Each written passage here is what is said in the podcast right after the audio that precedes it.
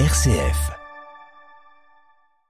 7h56 sur RCF, on ouvre le point de vue du jour avec Nathalie Linhart, journaliste et ancienne directrice du magazine Réforme. Bonjour Nathalie. Bonjour Grégoire. Alors au programme de, de, ce point de vue, on vous écoute. Oui, je voulais revenir sur cette avalanche de terribles nouvelles venues d'Israël et de Gaza. Et dans cette avalanche de nouvelles, on a besoin, Grégoire, de s'accrocher aux quelques lueurs d'espoir que l'on entrevoit.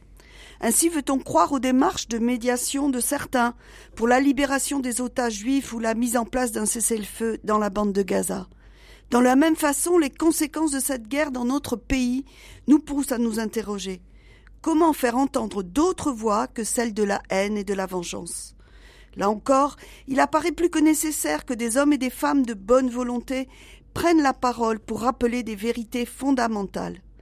Ainsi, le discours du président de la conférence écuménique des églises vaut-il qu'on s'y arrête? Dans ce long texte, il redit des choses essentielles.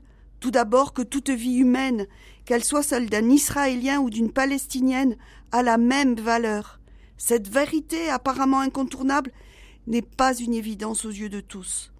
Ton nom est écrit dans la paume de, de ma main, proclame le prophète Ésaïe en parlant de Dieu.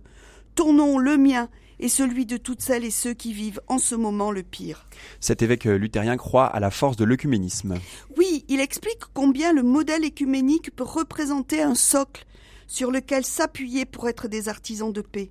Il évoque l'expérience de ce monde un, qui est pour lui la seule grande source d'espoir aujourd'hui. Il écrit Outre les injustices économiques et écologiques mondiales persistantes et la guerre qui a suivi l'invasion russe en Ukraine, nous assistons aujourd'hui à une explosion de violence au Moyen-Orient qui génère chaque jour de terribles souffrances humaines des deux côtés et a conduit à une aggravation de la polarisation mondiale.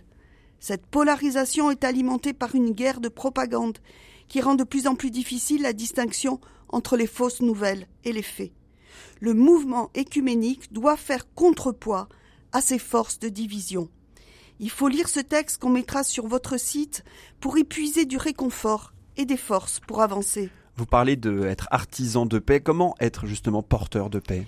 On peut, je crois, chacun à sa mesure, soutenir les petites initiatives qui maintiennent des liens, aussi ténus soient-ils entre les communautés.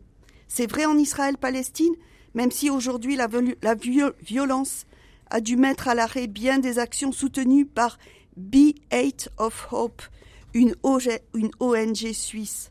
C'est vrai sur notre sol, quand Christian Krieger, le président de la Fédération protestante, Éric de Moulin-Beaufort, président de la Conférence des évêques, et Dimitrios Plounis, président de l'Assemblée des évêques orthodoxes, vont ensemble réaffirmer leur soutien au grand rabbin Raïm Corsia face à la montée des actes antisémites. Et quand, dans le même esprit, ils rendent visite à Shem Eddin Aviz, recteur de la Grande Mosquée de Paris, afin de manifester leur solidarité envers les musulmans alors que des amalgames se multiplient dans notre pays. S'écouter, comprendre les réalités vécues par les uns et les autres, tel était leur objectif. Oui, il est bon que des chrétiens cherchent encore et encore et toujours à créer des ponts, sans naïveté, mais avec la conviction ancrée au cœur que toute tentative d'apaisement aujourd'hui permet que demain soit autre